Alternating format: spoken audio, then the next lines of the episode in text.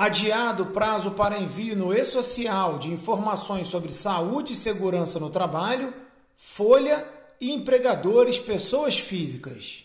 Previstas para maio e junho de 2021, respectivamente, as informações referentes à folha e a contribuintes pessoas físicas, incluindo MEI, e a SST só serão recebidas na nova versão do e-social, cuja implantação foi temporariamente suspensa. A nova data ainda será divulgada pelo governo federal. Acesse o site da Firjan e saiba mais.